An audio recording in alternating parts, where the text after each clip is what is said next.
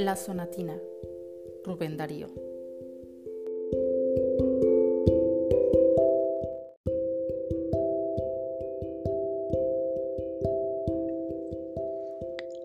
La princesa está triste. ¿Qué tendrá la princesa? Los suspiros se escapan de su boca de fresa, que ha perdido la risa, que ha perdido el color. La princesa está pálida en su silla de oro. Está mudo el teclado de su clave sonoro, y en un vaso, olvidada, se desmaya una flor. El jardín puebla el triunfo de los pavos reales. Parlanchina, la dueña dice cosas banales, y vestido de rojo piruetea el bufón. La princesa no ríe, la princesa no siente, la princesa persigue por el cielo de oriente la libélula vaga de una vaga ilusión. ¿Piensa acaso en el príncipe de Golconda o de China?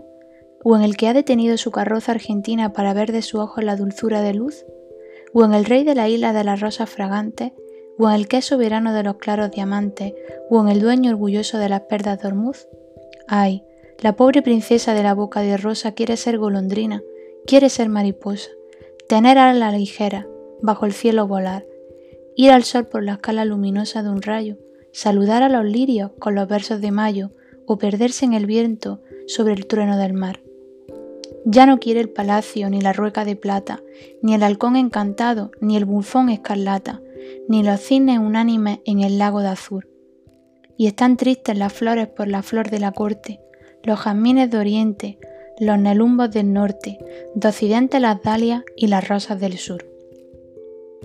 Pobrecita princesa de los ojos azules, está presa en su oro, está presa en sus tules, en la jaula de mármol del palacio real, el palacio soberbio que vigilan los guardas, que custodia cien negros con sus cien alabardas, un lebrer que no duerme y un dragón colosal.